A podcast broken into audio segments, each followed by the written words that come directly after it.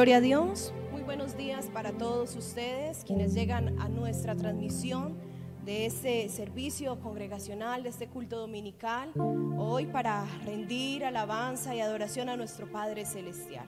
Qué bueno es podernos congregar desde nuestras casas, de los que están desde su trabajo, los que van en su vehículo, y poder también tener este tiempo de poder orar, de poder agradecer a Dios, exaltar su nombre y también disponernos para esa palabra que Él tiene para nuestros corazones en esta mañana. Yo le invito a que usted busque su Biblia y que si usted está en la comodidad de su casa, con su familia, usted los llame, ustedes puedan parar sus labores y sacar este tiempo como cuando nos desplazamos hasta la iglesia y poder sacar este tiempo de concentración para adorar a Dios, para leer su palabra, para escuchar lo que Él tiene para nosotros en esta mañana. Entonces abramos nuestras Biblias en el Salmo capítulo 18. Es un hermoso salmo, eh, algo largo, yo solo voy a estar leyendo hasta el versículo 21 y vamos a estar viendo qué bonito es levantar acción de gracias por la victoria que Dios siempre nos da. Porque a pesar de las diferentes situaciones, circunstancias, pues Él está con nosotros y Él es nuestro sustento. Así que yo lo invito a que lea conmigo este hermoso salmo y que podamos disponer nuestro corazón para que desde ya el Espíritu Santo nos hable en nuestra situación, en nuestra circunstancia, en nuestro momento. Yo leo en el nombre del Padre, del Hijo y con la dirección del Espíritu Santo. Te amo, oh Jehová, fortaleza mía. Jehová, roca mía y castillo mío y mi libertador. Dios mío, fortaleza mía, en Él confiaré mi escudo y la fuerza de mi salvación, mi alto refugio. Invocaré a Jehová, quien es digno de ser alabado, y seré salvo de mis enemigos. Me rodearon ligaduras de muerte y torrentes de perversidad me atemorizaron. Ligaduras del Seol me rodearon, me tendieron lazo de muerte. En mi angustia invoqué a Jehová y clamé a mi Dios. Él oyó mi voz desde su templo y mi clamor llegó a él, a sus oídos. La tierra fue conmovida y tembló. Se conmovieron los cimientos de los montes y se estremecieron porque él se indignó. Humo subió de su nariz y de su boca fuego consumidor. Carbones fueron por él encendidos. Inclinó los cielos y descendió. Y había densas tinieblas debajo de sus pies. Cabalgó sobre un querubín y voló. Voló sobre las alas del viento Puso tinieblas por su escondedero, por cortina suya alrededor de sí. Oscuridad de aguas, nube de los cielos. Por el resplandor de su presencia sus nubes pasaron. Granizo y carbones ardientes. Tronó en los cielos Jehová y el Altísimo dio su voz. Granizo y carbones de fuego envió y saetas y los dispersó. Lanzó relámpagos y los destruyó. Entonces aparecieron los abismos de las aguas y quedaron al descubierto los cimientos del mundo a tu reprensión, oh Jehová, por el soplo del aliento de tu nariz. Envió desde lo alto, me tomó, me sacó de las muchas aguas, me libró de mi poderoso enemigo y de los que me aborrecían, pues era más fuerte que yo. Me asaltaron en el día de mi quebranto, mas Jehová fue mi apoyo. Sacó al lugar espacioso y me libró, porque Él se agradó de mí. Jehová me ha premiado conforme a mi justicia y conforme a la limpieza de mis manos me ha recompensado. Porque yo he guardado los caminos de Jehová y no me aparté impíamente de Dios. Vamos a dejarlo hasta ahí y vamos a darle gracias a Dios porque quizás de una forma diferente que el salmista David, pero yo creo que usted y yo hemos podido experimentar el cuidado de Dios, hemos podido experimentar su protección, su amor, su sustento. Y es ese momento para decirle, Señor, gracias. Padre, nosotros en esta mañana te alabamos, nosotros en esta mañana te bendecimos, en esta mañana te honramos, Señor, porque hoy podemos decir como el salmista David, tú nos has librado de las penas, de las tristezas, de la esclavitud, de tantas cosas que quizás por momentos en nuestra vida han venido a tribularnos. Pero tu mano ha sido nuestro sustento, pero tú has sido nuestra salvación, pero tú has sido nuestro socorro. Y hoy una vez más confesamos que nuestros corazones siguen confiados en ti. Nuestros corazones siguen con esa esperanza siempre en ti. Nuestros corazones saben y conocen quién es Dios nuestro Salvador, quién es nuestro sustentador, quién es el que nos guarda, quién es el que pelea por nosotros, quién es el que está a nuestro lado y nos da la victoria. Gracias Señor. Gracias porque es una mañana en la cual podemos adorarte. Gracias porque aún en medio de las diferentes circunstancias que como humanos vivimos, hoy podemos decir con nuestro corazón confiado, sabemos que tú tienes el control. Sabemos que tú estás al cuidado de nosotros como tus hijos. Y por eso hoy te alabamos. Por eso hoy te glorificamos. Por eso hoy rendimos exaltación delante del trono de nuestro Padre Celestial nuestro sustento, nuestra fuerza, nuestro escudo. Y por eso hoy, Señor, venimos a darte agradecimiento. Antes que decirte una vez más esas cosas que necesitamos, que nos aquejan, que nos atribulan, que nos duelen, venimos a decirte, sabemos en quién hemos puesto nuestra confianza. Nuestro socorro viene del Dios Altísimo, nuestro sustento viene del Todopoderoso. Y por eso en esta mañana nosotros te honramos, por eso en esta mañana nosotros te bendecimos. Por eso en esta mañana, Señor, nosotros rendimos nuestro corazón en alabanza y en adoración delante de ti. Gracias, bendito Salvador. Gracias por poder sacar este tiempo en el cual podemos adorarte. Gracias porque podemos sacar este tiempo en el cual podemos estar en comunión contigo, en el cual podemos presentarnos delante de ti y descansar en tus brazos, rendir adoración delante de tu trono. Gracias, soberano Jesús.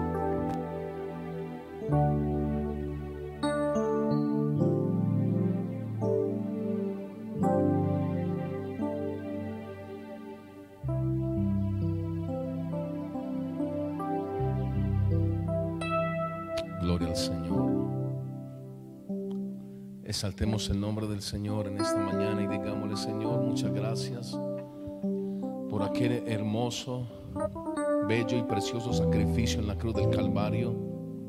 Señor, gracias por habernos lavado con tu preciosa sangre.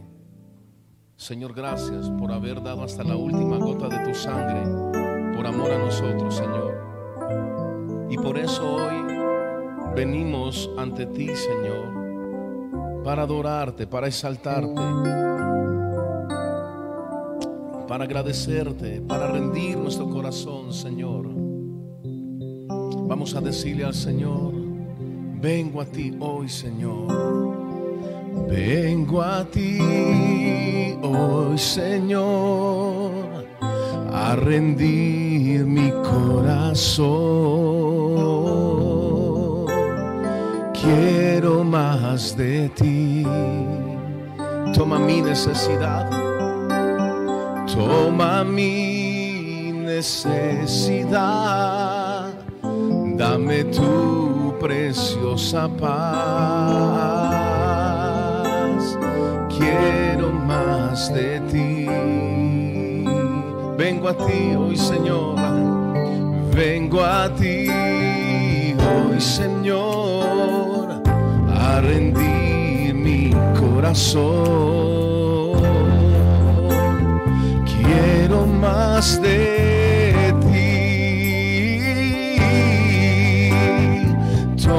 mi necesidad. Dame tu preciosa paz. Quiero más de ti. Dame más de ti, Señor.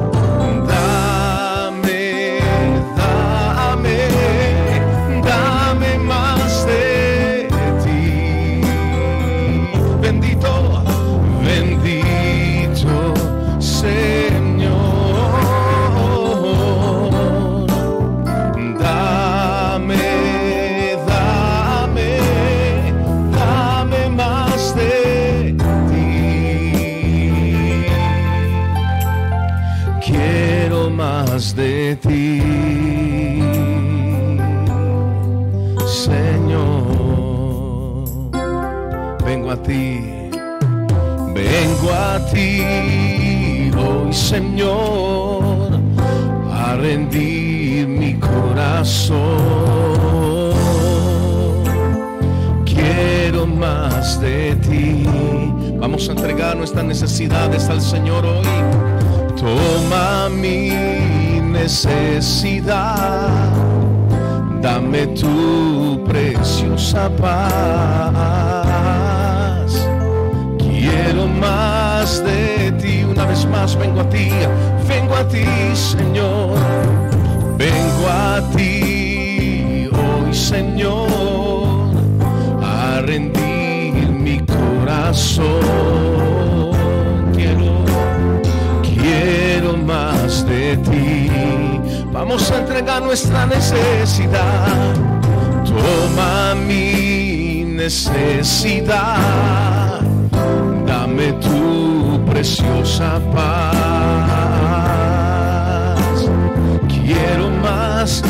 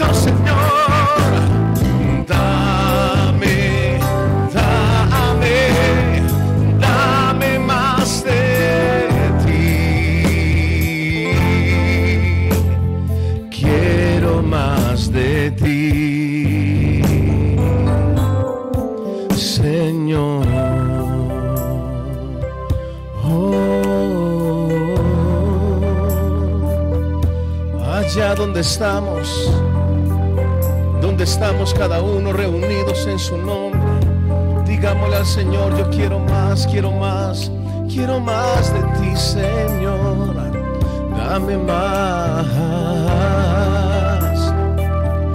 dame más de tu amor, dame más de tu bondad, dame más de ti, Señor, más de tu Santo Espíritu, más de tu santidad, de tu verdad.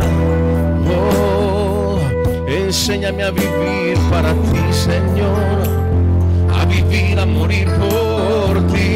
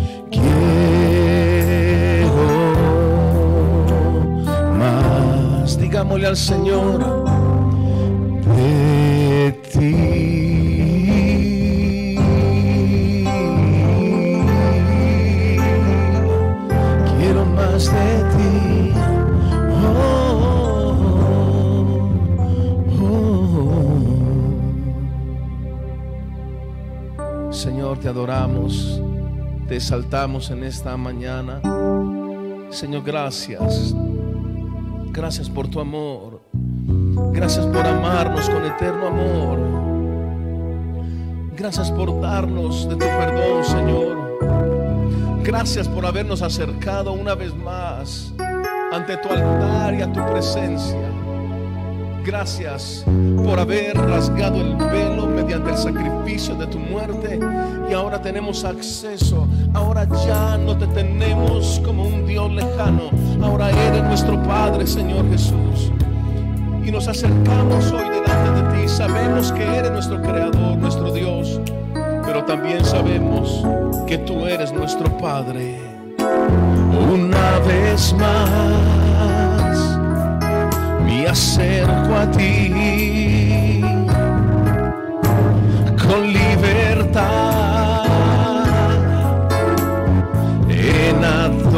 Tú eres mi Dios, tu Hijo soy, digámosle, mi comunión contigo. Es una dulce bendición. Abba Padre,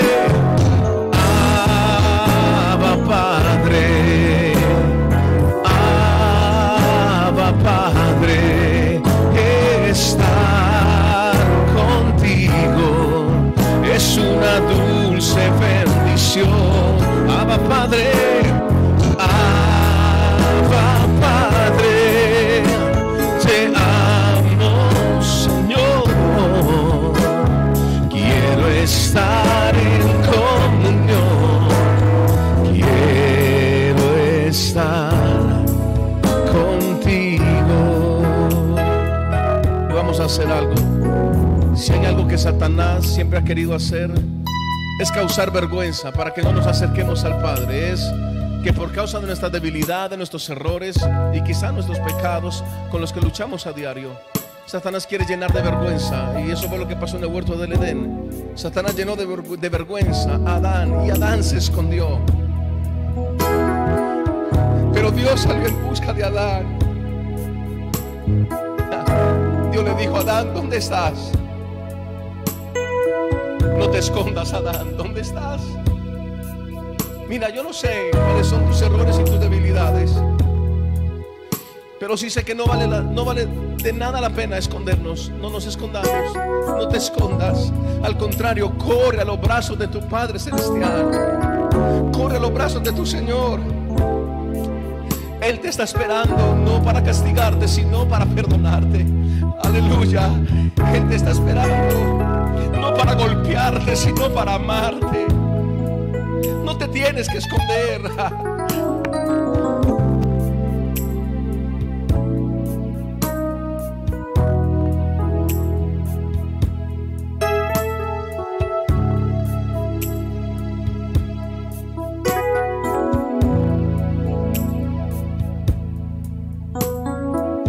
No te tienes que esconder, no te escondas. Hay necesidad que te escondas. Ven al altar del Señor. Ve al altar del Señor, ve a su presencia. No te escondas, no importa lo que tú hayas cometido, no te escondas. Porque realmente no hay lugar donde escondernos. Su palabra dice, si yo subiera a lo más alto, allí tú me, me descubrirás. Si me escondiere debajo del mar, allí tú me encontrarás. Te escondas. Corre al altar del Señor. Corre a la gracia del Señor y quita esa vergüenza. Permite que esa vergüenza sea quitada. Esa vergüenza que el enemigo ha querido poner por causa de tus debilidades, por causa de tus errores y la lucha con tus pecados personales. No es tiempo de escondernos. Es tiempo de decirle, Señor, aquí estoy, perdóname. Aquí estoy, Señor. Una vez más me acerco a ti con libertad en adoración. Tú eres mi Dios, tu Hijo soy,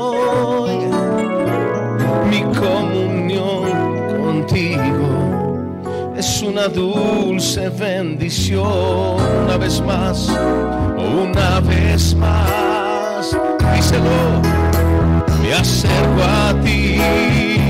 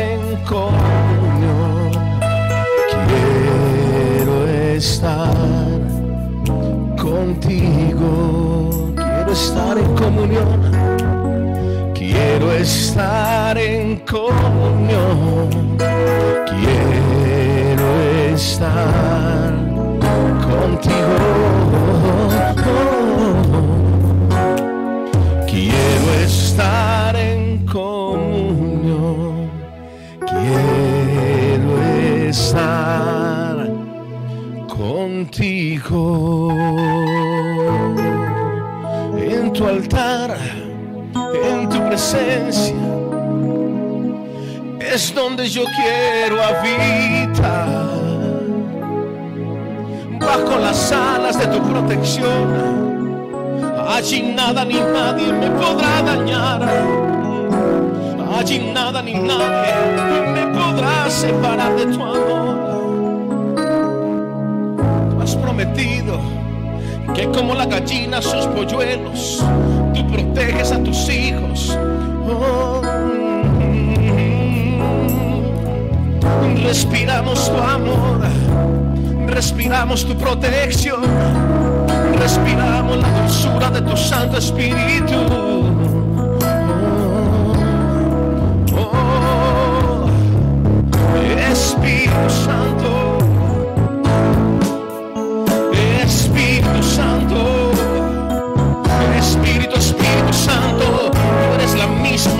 de Dios. Tú eres el poder, la dinamita de Dios. Espíritu Santo, Espíritu Santo, Espíritu Santo.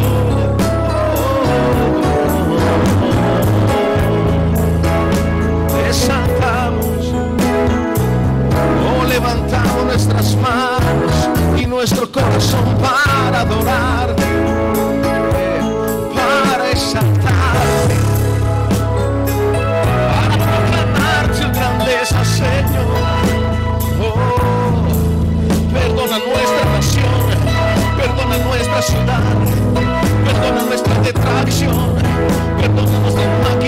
malvadas.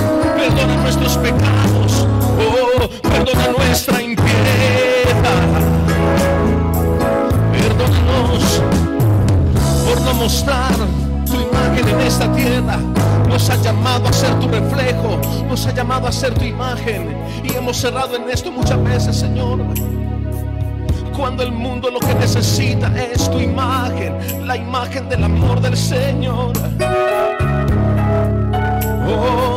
El mundo no necesita cátedra de religión, ni filosofía de cristianismo, ni teoría de cristianismo. El mundo necesita a alguien que muestre al Redentor.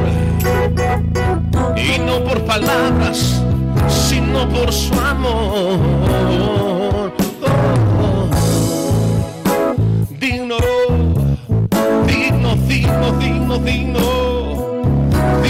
Toda la gloria. Adora al Señor allí donde estás con tus propias palabras. Adóralo, adóralo.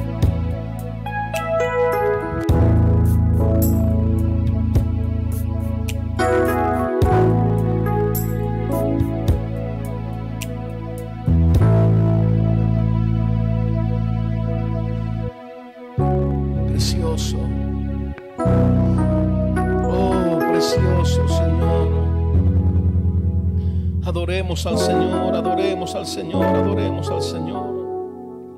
No hay nadie como Él, no hay nadie como Él. Precioso Señor. Precioso Rey.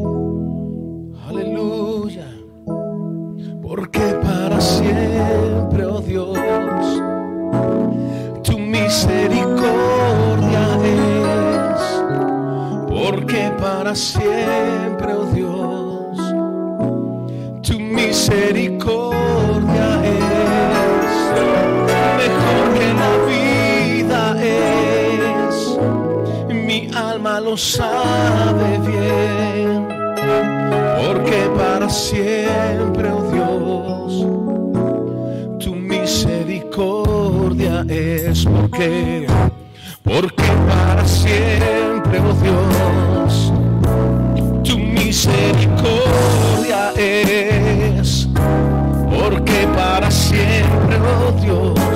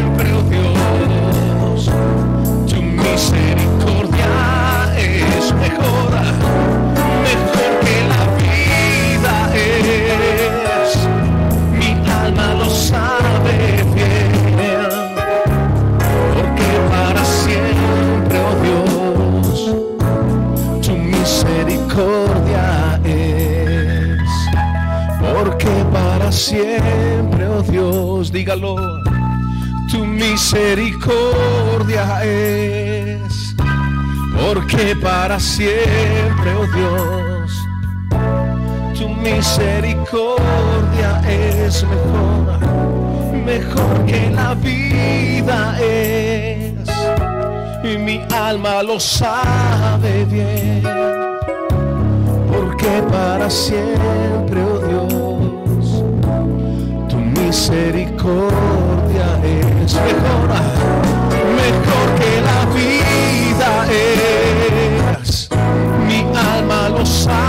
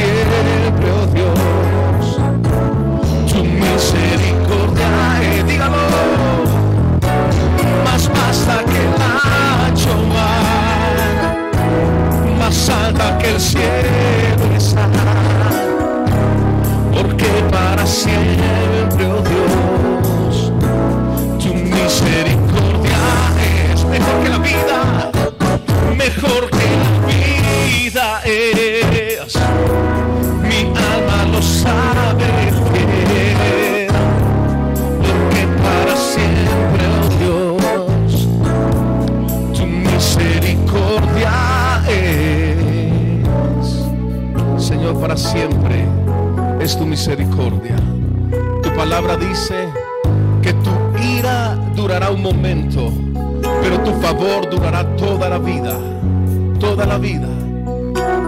Tu palabra dice, Señor, allí en el libro del profeta Miqueas, él volverá a tener misericordia de nosotros. Aleluya. Él volverá a tener misericordia de nosotros. Sepultará nuestros pecados. Sepultará nuestras iniquidades. Que Dios como tú que se deleita en misericordia. No retendrás para siempre tu enojo. En misericordia, Señor. Precioso maravilloso.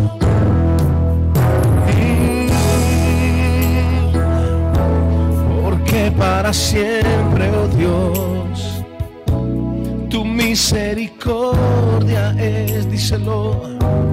Porque para siempre somos testigos de eso. Tu misericordia es mejor que la vida es. Mi alma lo sabe bien, porque para siempre, oh Dios, tu misericordia es. Más basta, más basta que el ancho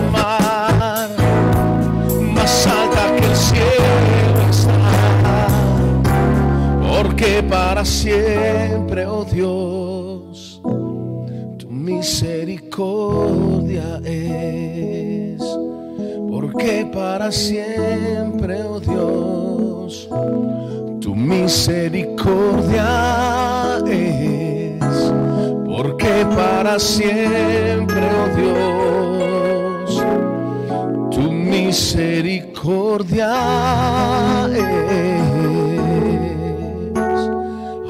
Aleluya. Aleluya, aleluya, aleluya. Aleluya. Señor. Gracias. Gracias te damos, Señor.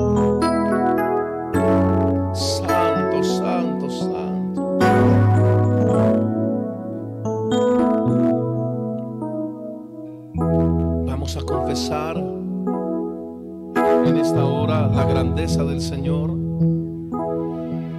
y la majestuosidad de nuestro Dios. Gracias te damos, Señor. Majestuoso, poderoso,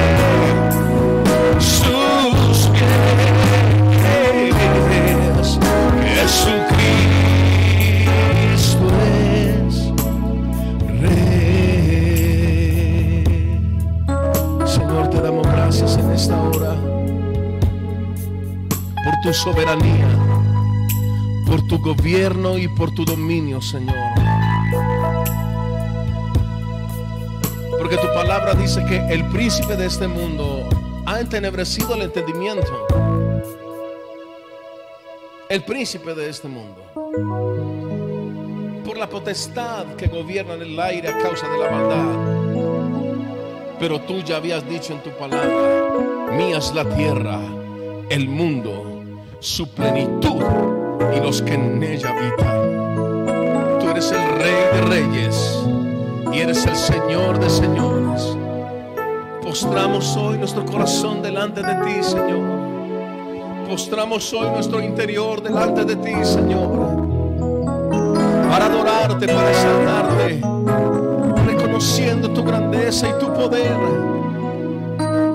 reconociendo tu majestad por encima de las tinieblas, por encima de la verdad, por encima de nuestros temores, tú eres rey, por encima de nuestros desaciertos, tú eres rey, por encima de nuestras incertidumbres y soledades, tú eres rey, por encima de nuestros momentos de frustración tú eres rey. Porque tú sabes, Señor, todos los momentos de frustración que por estos últimos tiempos muchos de tus hijos podemos estar pasando y viviendo en diferentes áreas, pero frustración es frustración. Hoy queremos decir, hoy queremos, Señor, rectificar sobre nuestra vida que tú eres nuestro rey y decir como dijo el rey David, aunque afligido yo y necesitado, el Señor pensará en mí. El Señor se acordará de mí. El Señor no se ha olvidado de mí. Jesucristo es Rey. Jesucristo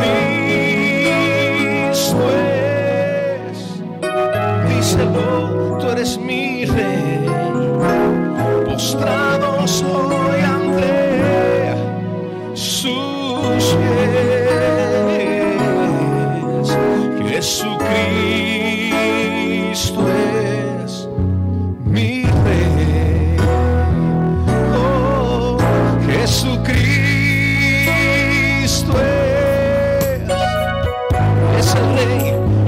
soberano.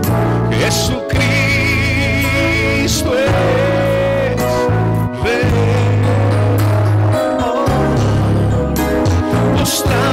Hoy ante sus pies. Jesucristo es. Vamos a permitir que Fer nos ministre ahora con la melodía. Oh,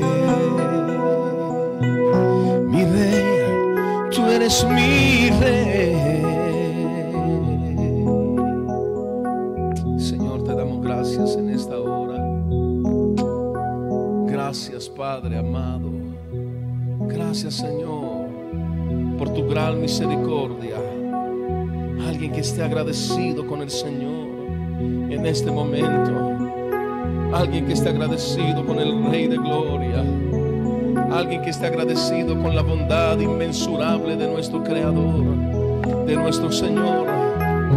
Aleluya. Aleluya, aleluya.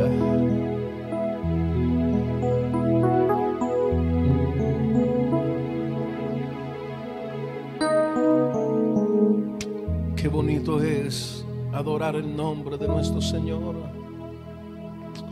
Rey de gloria, majestad, te damos gracias. Bendito Creador, bendito Señor, muchas gracias te damos, Padre amado. Háblanos por favor a través de tu palabra. Dirígenos una vez más. Renuévanos una vez más. Exhórtanos, pero también consuélanos, cámbianos, transfórmanos, Señor, por favor. Muchas gracias te damos en esta hora, Padre amado. En el nombre de Jesús, amén. Y amén. Gracias, Señor.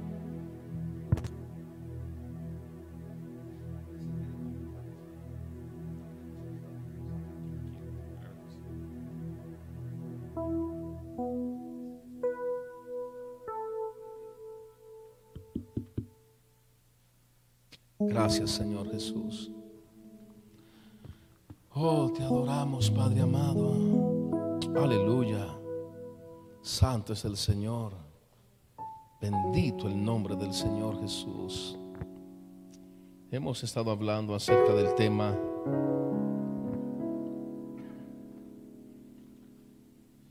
resistiendo al enemigo para no darle lugar.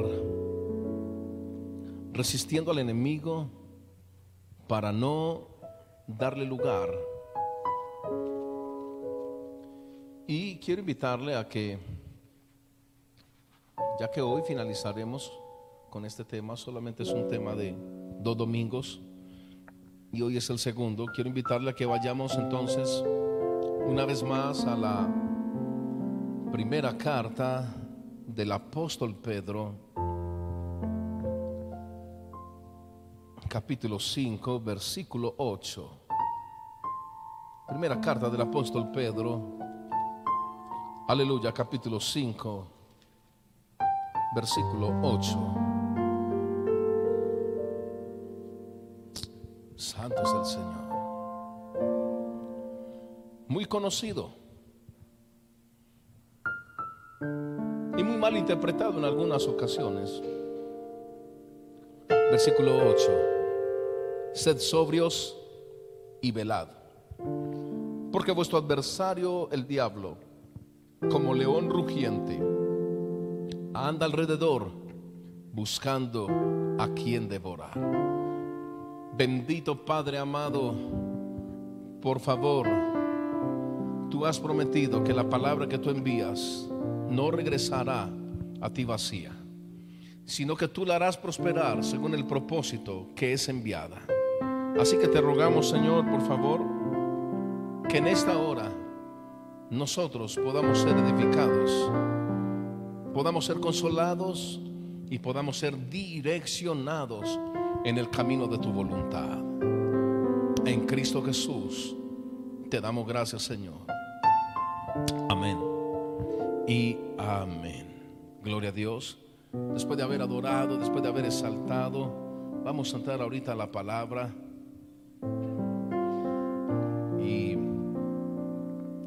Y que podamos entonces mirar los versículos anteriores. Versículo 5. Igualmente jóvenes, están sujetos a los ancianos y todos, sumisos unos a otros, revestidos de humildad, porque Dios resiste a los soberbios y da gracia a los humildes. Humillaos pues bajo la poderosa mano de Dios, para que Él os exalte cuando fuere tiempo echando toda vuestra ansiedad sobre Él, porque Él tiene cuidado de vosotros. Y aquí viene, sed sobrios y velad. Sed sobrios y velad. Porque vuestro adversario, el diablo, como león rugiente, anda alrededor buscando a quien devorar. Queridos hermanos, y el versículo 9 nos dice, al cual resistir, escuche esto, al cual resistir firmes en qué? En la fe. No dice el cual resistir firmes zapateándolo o gritándolo. No. Ese es el mal concepto errado que ha habido por muchos años de la guerra espiritual. Pero aquí dice, el cual resistir firmes en la fe sabiendo que los mismos padecimientos se van cumpliendo en vuestros hermanos en todo el mundo. Entonces, según el contexto de lo que estamos mirando, se nos pide sobriedad y se nos pide velar. ¿Por qué se nos pide velar? Porque se nos pide sobriedad, porque sabemos que el león está como, como león rugiente alrededor. Ahí está el diablo, el enemigo, pero el versículo 7 nos da la claridad de una cosa importantísima que tenemos que hacer. Echar vuestras ansiedades sobre el Señor. Dejar nuestras ansiedades sobre el Señor. Y por eso en el versículo 9 vuelve otra vez y enlaza y nos dice, resistir los firmes en la fe, al cual resistir firmes en la fe, sabiendo que los padecimientos, escúchame, Echa toda ansiedad sobre Él. Porque los padecimientos que vamos llevando a cabo son los mismos padecimientos que nuestros hermanos en todo el mundo también están viviendo y también están sufriendo. Hay una canción muy antigua que me recuerdo ahora que decía, echa toda tu ansiedad sobre Él, pues Él cuidará de ti. Él es tu paz, Él es tu paz. Echa toda tu ansiedad sobre Él, toda tu ansiedad sobre Él. Aquí está diciendo el apóstol Pedro entonces, resístanlo en la fe. Y la fe ya sabemos que no es el tipo de fe de confesión positiva que se ha enseñado en muchos lugares. Esto es la fe de profesión, la fe de vida, lo que yo soy, lo que yo decidí abrazar del Evangelio, resistir firmes en la fe. No podemos resistir en nuestro humanismo, no podemos resistir con nuestras propias y vanas ideas no podemos resistir de una manera carnal. Tendremos que aprender a resistir de una manera espiritual, al cual resistir firmes en la fe. En la fe, en la fe, en la fe. ¿Por qué en la fe? Porque la fe es el escudo para apagar los dardos del enemigo. La fe, la fe, la fe. Pero la fe no el, el, el yo decir, diablo te reprendo, diablo te resisto, diablo te ato. Porque es que el problema es que hay gente que dice, diablo te resisto, pero no lo resisten. O sea, es solamente un lenguaje que han adoptado. Es un lenguaje que han adoptado en su cotidianidad. Pero no se trata de decir, diablo te resisto, se trata de resistirlo. Gloria a Dios. De resistirlo. Y vayamos a Efesios capítulo 4 versículo 27. Efesios 4, 27. Gloria a Dios. Efesios capítulo 4, versículo 27.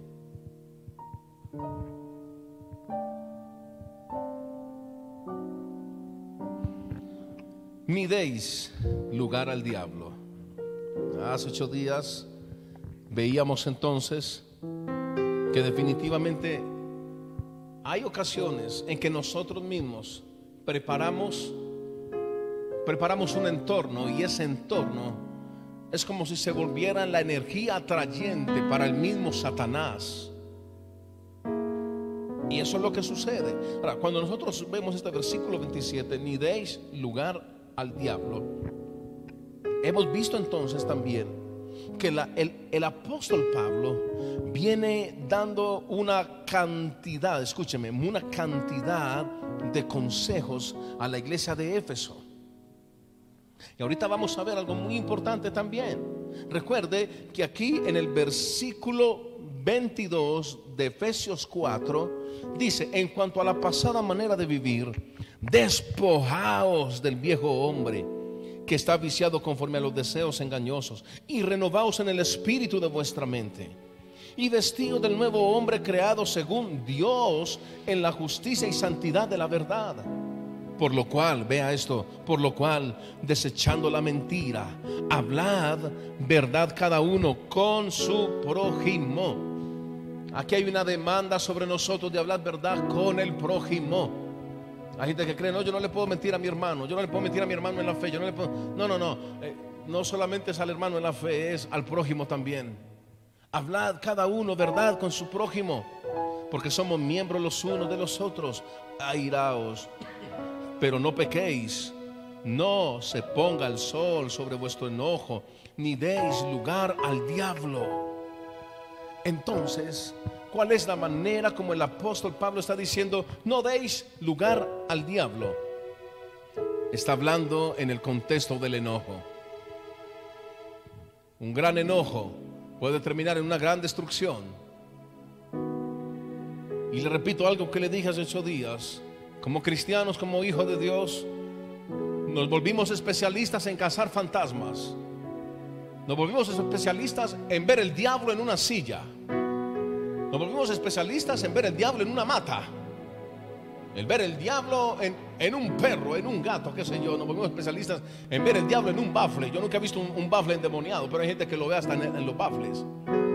Nos hemos vuelto especialistas en ver el diablo en toda parte. En toda parte. Menos en el enojo. Menos en el enojo. Y nos hemos dado libertad. Y nos hemos dado carta abierta frente a este gran problema, porque es un gran problema. El enojo es un gran problema, querido hermano. Y aquí el apóstol Pablo nos está diciendo, airaos pero no pequéis, no se ponga el sol sobre vuestro enojo, ni deis lugar al diablo. O sea, está diciendo, no solamente es un problema emocional, ay Dios mío, no solamente es un problema sentimental, no solamente es un problema en el alma, no solamente es un problema de que el enojo te puede llevar a una úlcera, te puede llevar a una gastritis, no solamente de que el enojo puede hacer efectos, eh, escúcheme muy bien, efectos adversos en tu cuerpo y en tu salud, sino que esto también tiene una connotación espiritual. No deis lugar al diablo. No deis lugar al diablo. En algunos momentos nos hemos dado licencias muy peligrosas y hemos creído que porque no nos gusta algo tenemos todo el derecho de enojarnos. Y después del gran enojo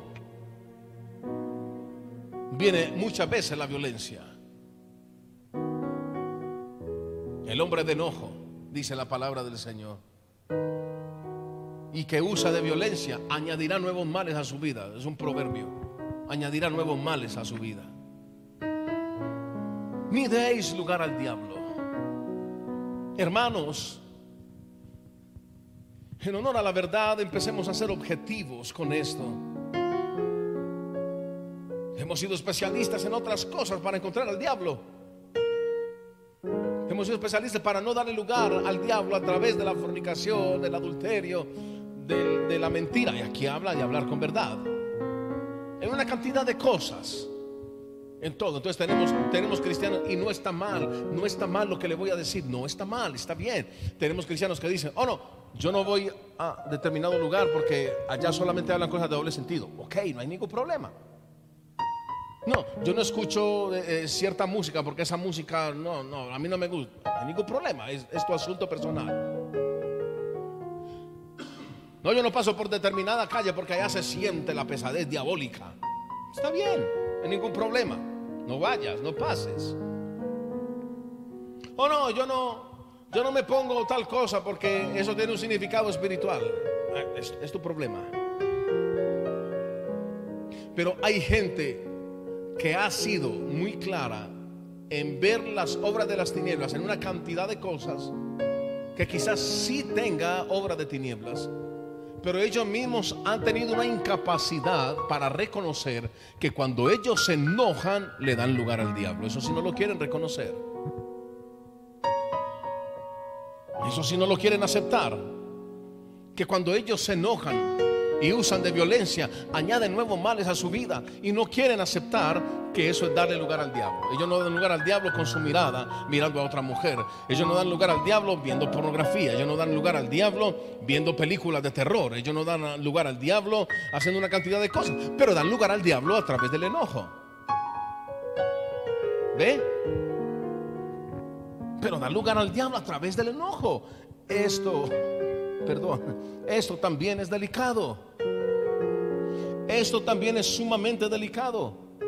Y después sigue diciendo el apóstol Pablo, el que hurtaba no hurte más, sino trabaje haciendo con su mano lo que es bueno para que tenga que compartir con el que padece necesidad.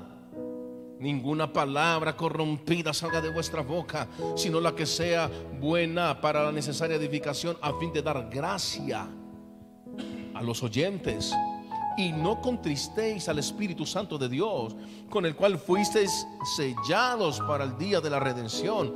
Y aquí viene otra vez y toca el problema de carácter.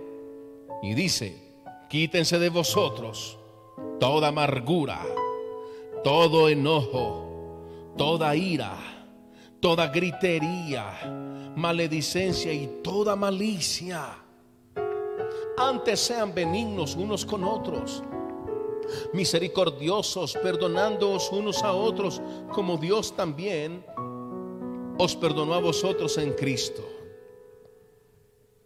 En este orden de ideas, Tenemos un evangelio en muchas personas que solamente se ha centralizado en lo externo, que solamente han sido eh, dirigidos en su cristianismo a lo externo.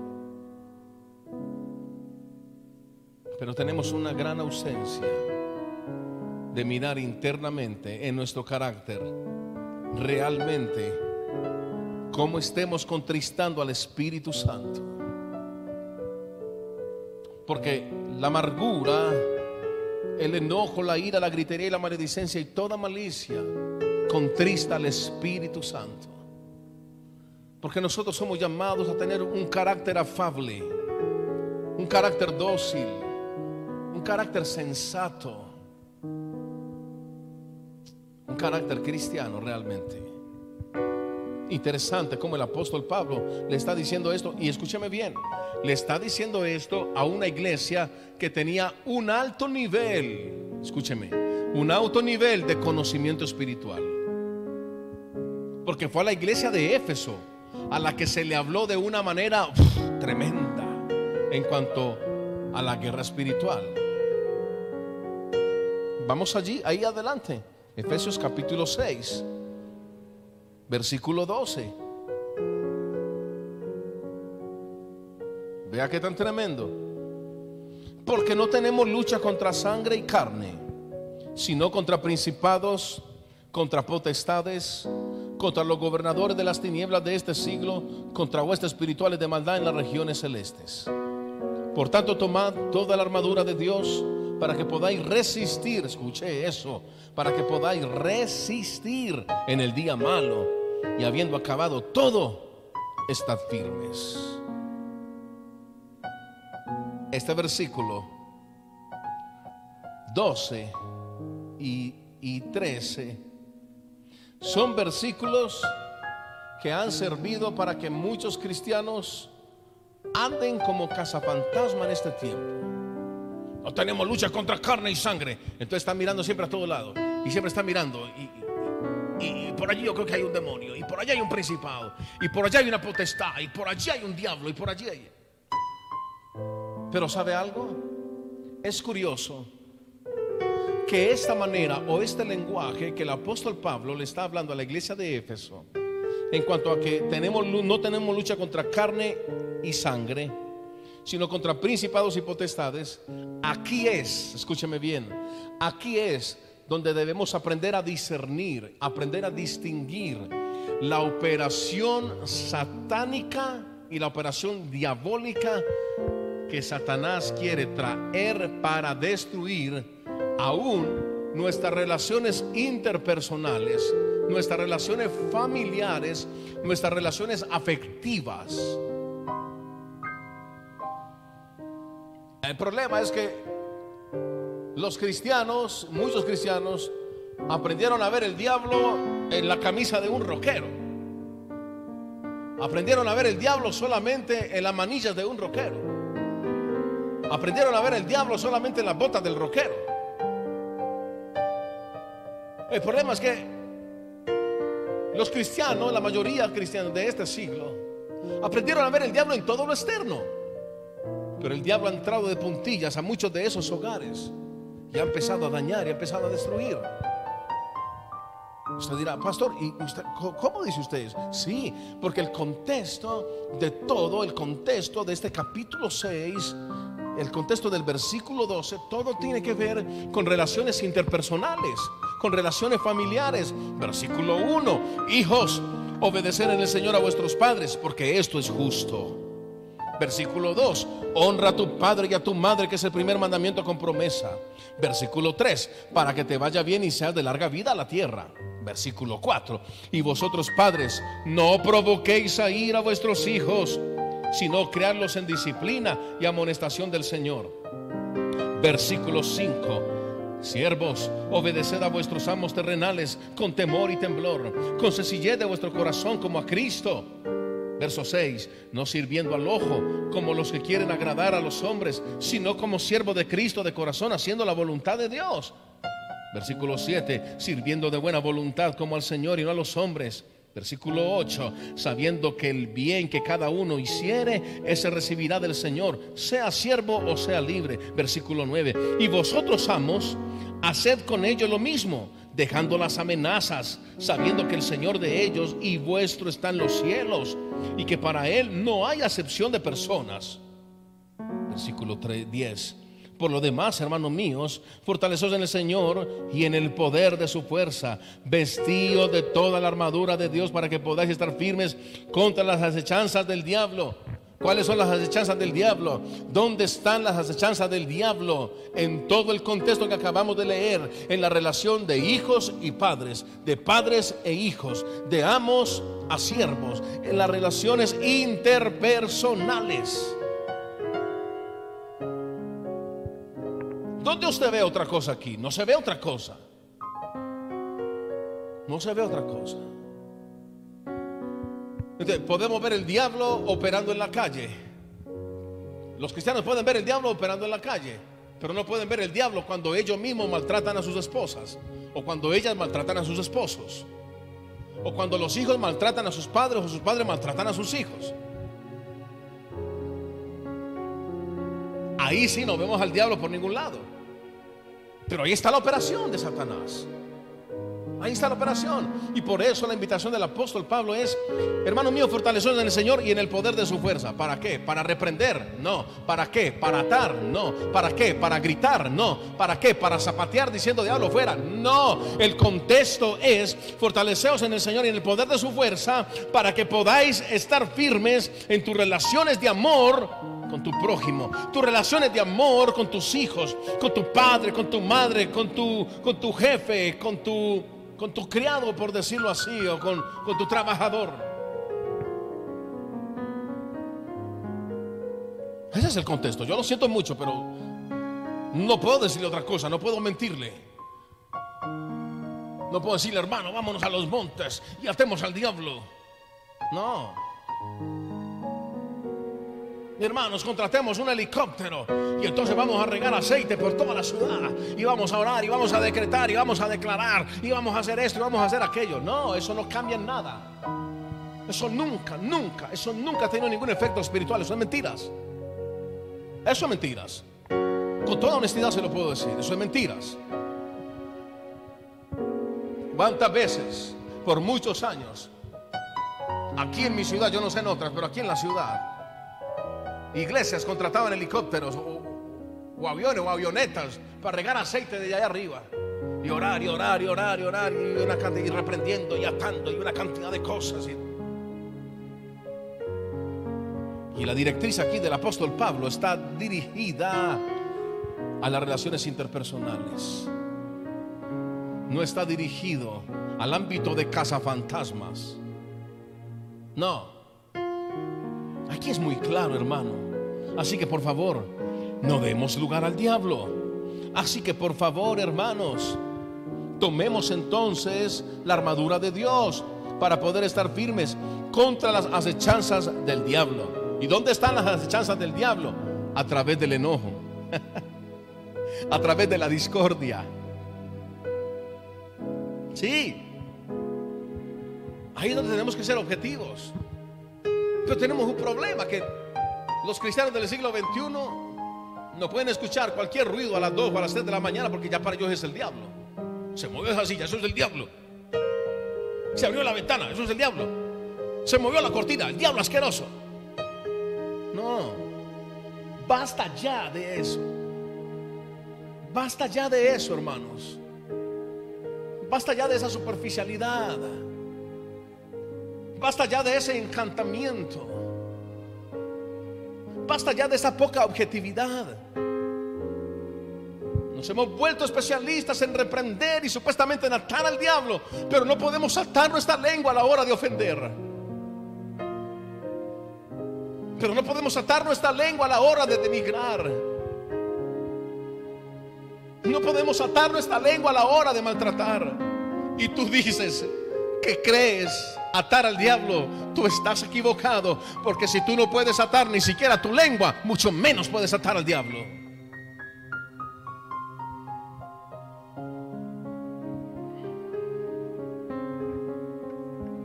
Eso es lo que el apóstol Pablo muestra acá. Eso es lo que él muestra. No está mostrando otra cosa. Perdóname, yo tengo que decírtelo. Pero él no está mostrando otra cosa.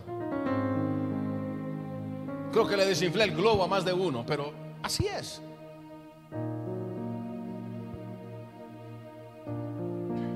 Tenemos cristianos muy fantásticos. Muy fantásticos. Todo es el diablo. El diablo está en todas partes, menos en las malas palabras que ellos usan. Menos en las palabras ofensivas. Pues yo quiero decirte algo. En tus palabras ofensivas está el diablo. En tu amargura, en tu enojo está el diablo. Deja de mirar el diablo afuera y empieza a ver cómo el diablo se ha empezado a meter en tu boca. Porque eso es lo que el apóstol Pablo está diciendo acá. Y es tremendo. Entonces, entendemos de esta manera que no tenemos, no tenemos lucha contra carne, contra sangre y carne.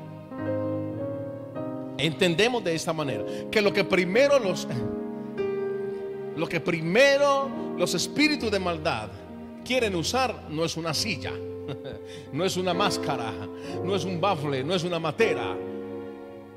Lo que primero los diablos, el diablo y Satanás y los demonios, lo primero que ellos quieren usar es entorpecer y dañar nuestro carácter a tal punto que guardemos rencilla, enojo, amargura, odio, palabras ofensivas. Porque eso ha destruido a la sociedad. Por todos los tiempos, esto ha destruido la sociedad. Porque Satanás ha llenado el corazón de la humanidad.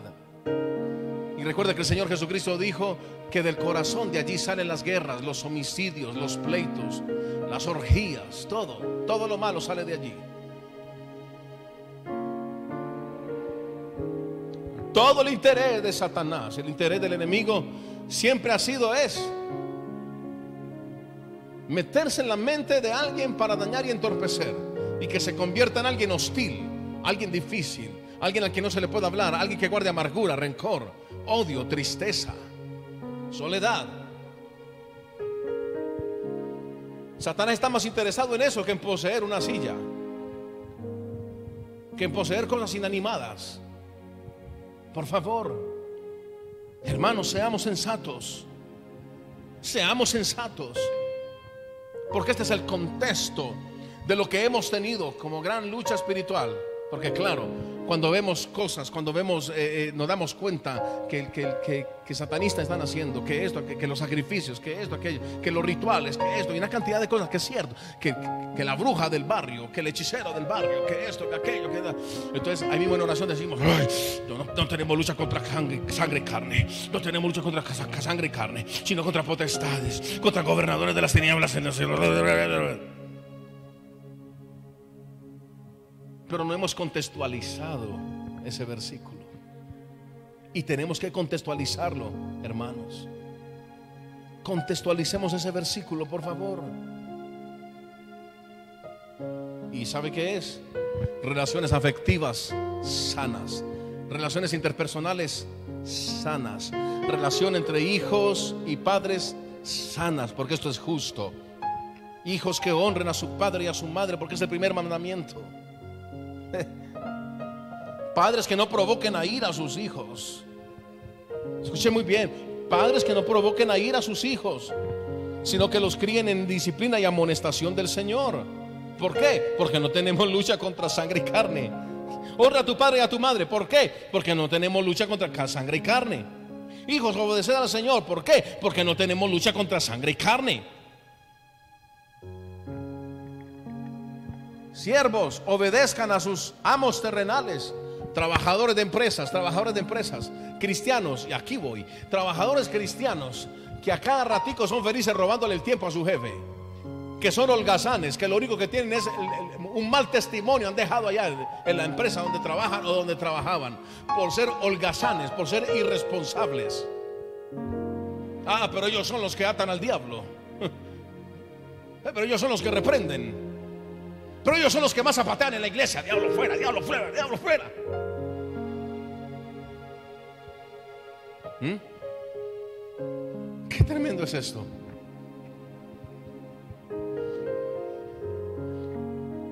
Siervos, obedeced a vuestros amos terrenales con temor y temblor, con sencillez de vuestro corazón, como a Cristo. Que es que mi jefe es muy injusto. Eso no es problema tuyo. Deja que Dios se encargue. Que es que mi supervisor es muy. Eso no es problema tuyo. Deja que Dios se encargue. No sirviendo al ojo, como los que quieren agradar a los hombres. Los cristianos que solamente son buenos trabajadores cuando los están mirando. Los cristianos que cuando están en una empresa o en una fábrica, solo son buenos y honestos trabajadores cuando los están mirando, cuando el jefe está por ahí o cuando el supervisor está por ahí. De resto están matando tiempo, robando tiempo. Escúcheme, robando tiempo dije, ladrones. Robándole tiempo a su jefe y a la empresa. Ladrones. Pastor, no diga eso. Pues, no es mi culpa. No es mi culpa. No sirviendo al ojo como los que quieren agradar a los hombres, sino como siervo de Cristo, de corazón, haciendo la voluntad de Dios. Sirviendo de buena voluntad como al Señor y no a los hombres. Sabiendo que el que bien, escuche, sabiendo que el bien que cada uno hiciere, ese recibirá del Señor. Aleluya. ¿Ve? Entonces, ¿cuál es el contexto de este gran y poderoso versículo que hemos usado para orar muchas veces? Que se usa muchas veces en la mal llamada guerra espiritual, cuando se zapatea, cuando se grita, cuando se aplaude, cuando se tiene espasmos pentecostales, cuando se hace una cantidad de cosas. El contexto es todas estas relaciones familiares, todas estas relaciones interpersonales, toda esta relación de amor y de paz con tu prójimo. Ese es el contexto. Oh. Está pues firmes, versículo 14, ceñido vuestros lomos con la verdad y vestidos con la coraza de justicia y calzado los pies con el apresto del Evangelio de la paz. Sobre todo tomad el escudo de la fe con que podáis apagar todos los dardos de fuego del maligno. ¿Usted cree que cuáles son los dardos de fuego del maligno? Hay gente que yo no sé qué es lo que se imagina. Hay gente que cree que que el, diablo, el diablo pasó o el diablo eh, eh, a la medianoche les hizo Entonces eso es, un, eso es un dardo o que el diablo le dio la gana de pasar junto a ellos y les hizo así. Eso es un dardo. No. Recuerde que estamos, el apóstol Pablo está enfocando esto en el carácter, en el carácter, en el carácter. Sobre todo tomando el escudo de la fe. ¿Qué quiere decir esto? No se te olvide quién eres. Ay, Dios mío, bendito. No se te olvide quién eres en tus relaciones interpersonales. No se te olvide quién eres en tus relaciones familiares. No se te olvide quién eres en tus relaciones sociales. No se te olvide quién eres. Toma el escudo de la fe. O sea, toma tu identidad, en otras palabras. Toma tu identidad. Toma el escudo de la fe. Con que podáis apagar todos los dardos de fuego del maligno y tomad el yelmo de la salvación y la espada del Espíritu, que es la palabra de Dios. Y escuche, escuche, es que todo esto está entrelazado. Orando en todo tiempo, con toda oración y súplica en el Espíritu, y velando en ello con toda perseverancia y súplica por todos los santos. ¿Eh? ¿Ve cómo se resume esto? Se resume en orando en todo tiempo, con oración de súplica en el Espíritu. Santiago 4:7.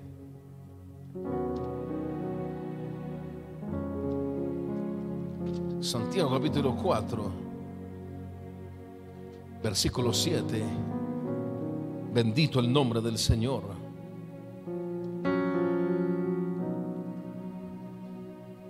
Someteos pues a Dios, resistid al diablo y huirá de vosotros.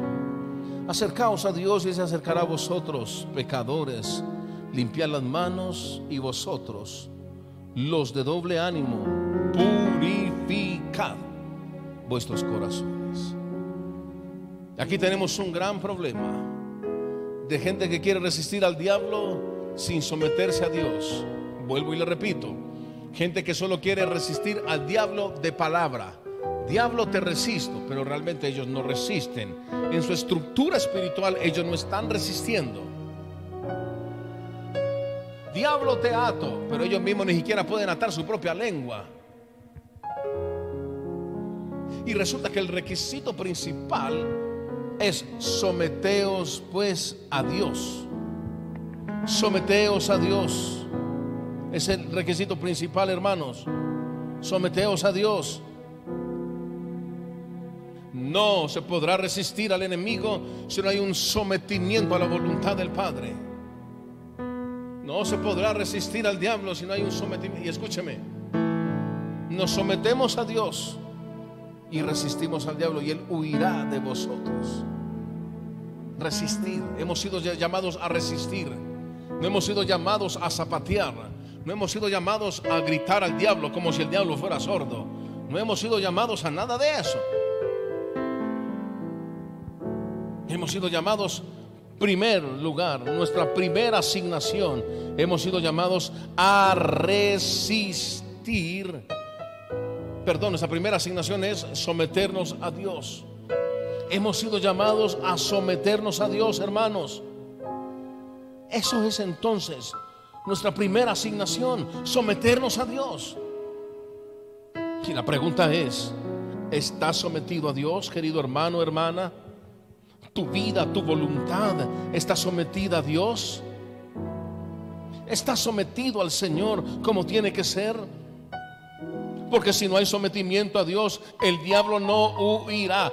Aquí, recuerde que aquí, esta expresión resistir es la misma expresión que se usa cuando un, escúcheme, cuando un boxeador incluso está al frente de lo que conocemos como el Stuking Bag, donde él está entrenando, el saco ese, donde él está entrenando, el boxeador está entrenando. ¿Sabe qué es lo que está haciendo el saco? Resistiendo. A eso hemos sido llamados. Pero solamente tendremos, escúcheme bien, solamente tendremos el diseño para resistir si tenemos un sometimiento a nuestro Padre Celestial. Si no tenemos un sometimiento a nuestro Padre Celestial, no habrá diseño para poder resistir.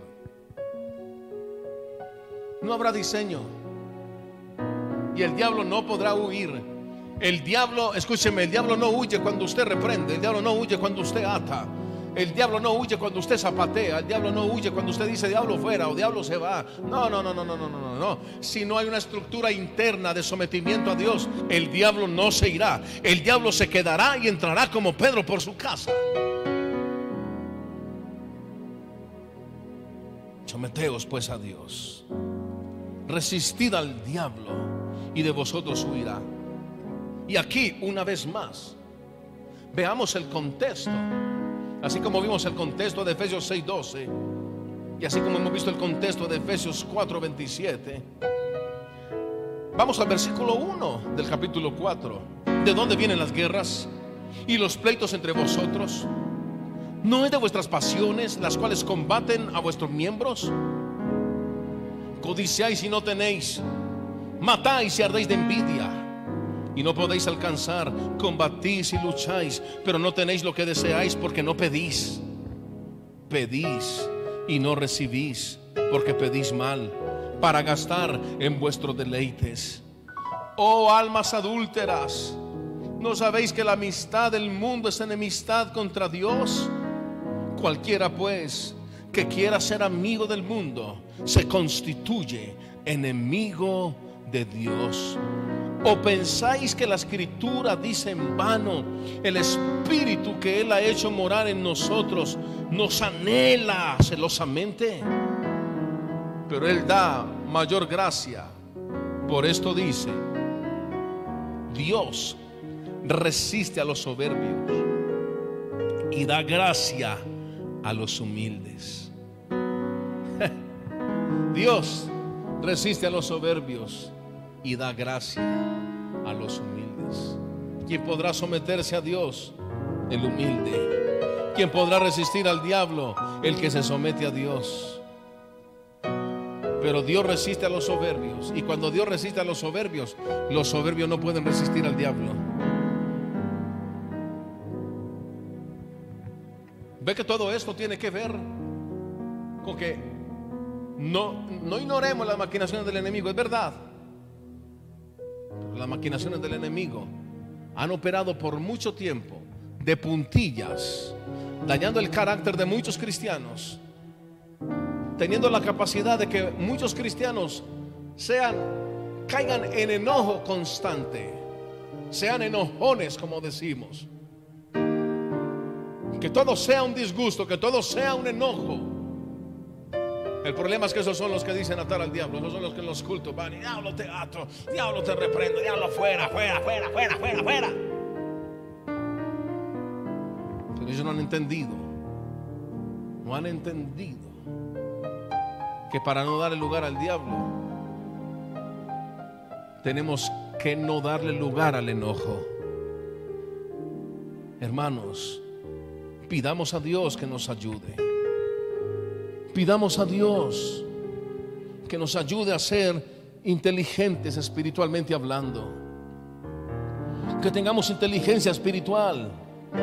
Que tengamos entendimiento y conocimiento real espiritual. Que podamos de verdad distinguir, entender, discernir la operación de Satanás en el hogar de muchos cristianos a través del enojo, a través de las rencillas, a través de la apatía, a través del desamor, a través de la falta de misericordia. Eso es todo el contexto de lo que hemos podido ver de los versículos. Que no tenemos lucha contra sangre y carne. Por eso, como no tenemos lucha contra sangre y carne, no ignoremos que muchas veces Satanás usa nuestro propio carácter para dañar, para entorpecer, para enraizar amargura en el corazón. Entendamos de una buena vez por todas, entendamos que hemos sido llamados a la reconciliación, que hemos sido llamados. El Señor Jesucristo dijo, en esto el mundo conocerá que ustedes son mis discípulos, en que se aman los unos a los otros. No demos entonces, no demos lugar al enemigo. Resistamos al enemigo para no darle lugar. ¿Dónde lo vas a resistir? Diciendo, te resisto. No, resístelo. Cuando el enemigo quiera venir a punzar tu carácter para enojarte, para guardar rencor, para guardar odio, para guardar amargura. Así es como resistimos al enemigo. No resistimos al enemigo zapateando, ni gritando, ni echándolo fuera diciendo fuera. No, resistimos al enemigo cuando nos podemos someter a Dios y cuando aceptamos el gran reto y desafío del Señor Jesucristo cuando dijo, aprendan de mí que soy manso y humilde de corazón. ¿Cuánto necesitamos la gracia del Señor y la continua operación del Espíritu Santo en nuestras vidas. Oremos y demos gracias al Señor. Padre, te agradecemos en esta hora. Gracias Señor por tu amor y tu misericordia. Gracias Señor porque una vez más nos has hablado a través de tu palabra, Señor. Hoy reconocemos nuestros propios errores. Hoy reconocemos, Señor, que esta normativa de Efesios 4, 25 al 32, donde dice que tenemos que desechar lo que tenemos que desechar, que no demos lugar al diablo,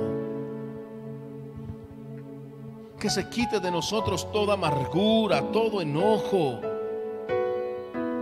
toda ira, toda gritería y toda maledicencia y malicia que seamos buenos unos con otros, que seamos misericordiosos, perdonándonos unos a otros. Así es como no damos lugar al diablo.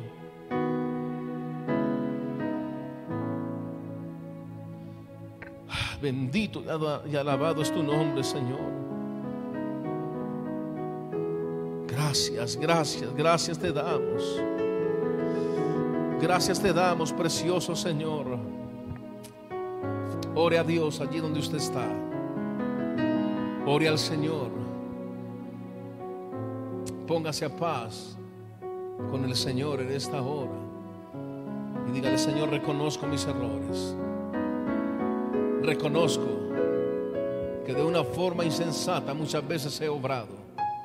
Muchas veces he hablado con mucha insensatez.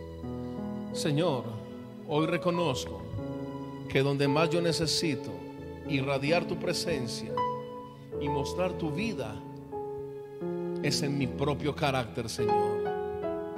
En mi carácter. En mi carácter.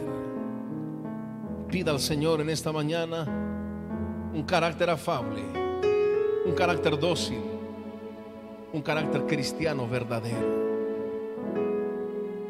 Bendito y alabamos tu nombre, Señor. Bendecimos y adoramos tu nombre. Bendito y exaltado eres, Padre amado. Gracias. Oh, gracias te damos, Señor. Gracias. Jesucristo es Rey. Jesucristo Rey. Postrados hoy ante sus pies. Jesucristo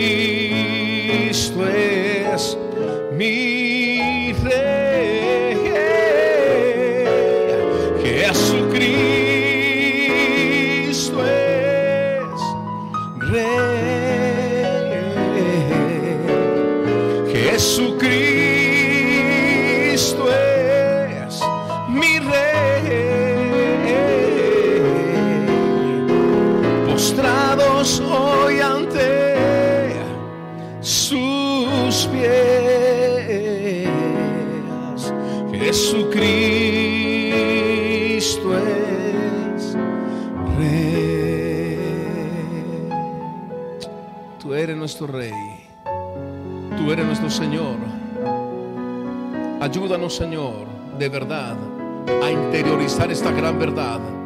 Que podamos ser dominados, gobernados por tu Santo Espíritu, Señor.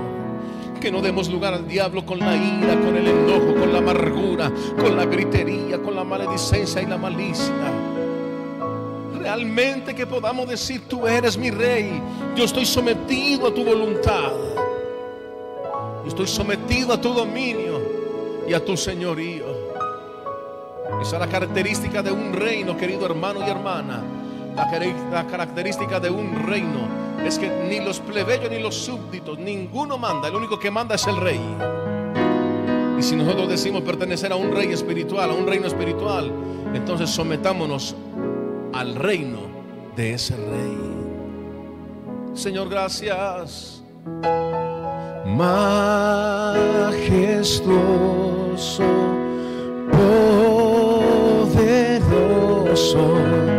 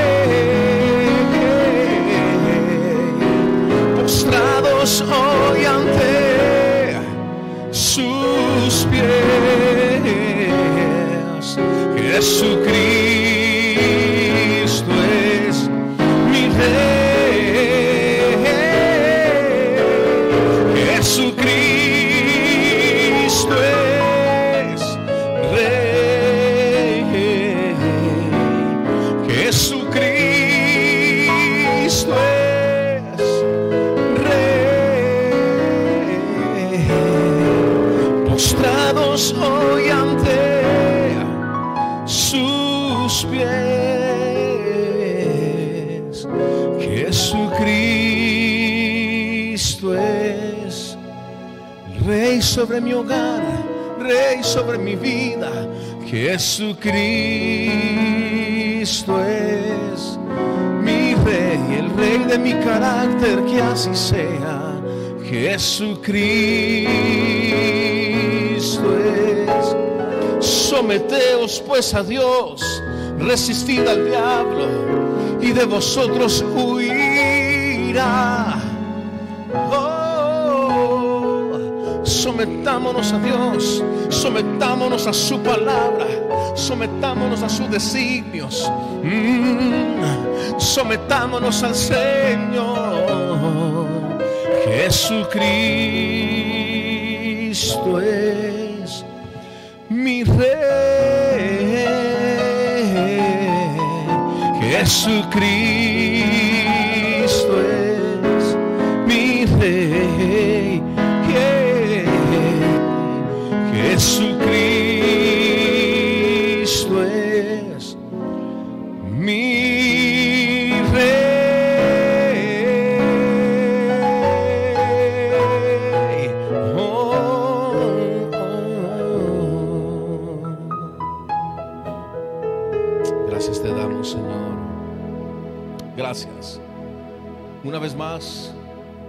sido edificados, hemos sido enseñados y guiados por la palabra del Señor.